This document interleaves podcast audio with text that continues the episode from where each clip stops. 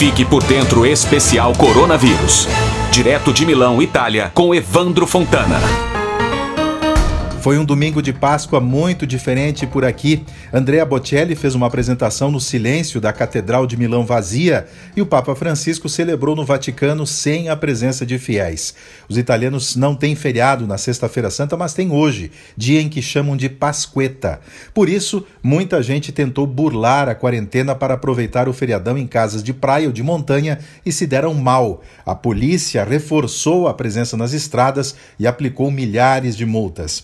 A Itália registrou neste domingo o menor número de mortos por coronavírus dos últimos 25 dias. Foram 431 vítimas fatais. O total de mortos no país chega a quase 20 mil, atrás apenas dos Estados Unidos, que superaram a marca dos 20 mil mortos. Os dados apontam que 83% das vítimas fatais têm acima de 70 anos de idade. A Itália registra um número elevado de pessoas curadas, mais de 34 mil desde o início da pandemia. E também diminuíram os pacientes internados em terapia intensiva.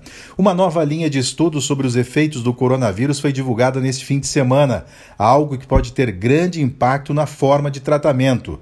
Análises nas vítimas detectaram que o vírus provoca pequenas tromboses, invadindo o sistema circulatório. Assim, a ação viral antes de tudo cardiovascular e não apenas pulmonar. Pessoas tratadas desde o início dos sintomas com anticoagulantes estão tendo melhora substancial em seu quadro clínico. De Milão, Itália, para o Fique por Dentro Especial, Evandro Fontana.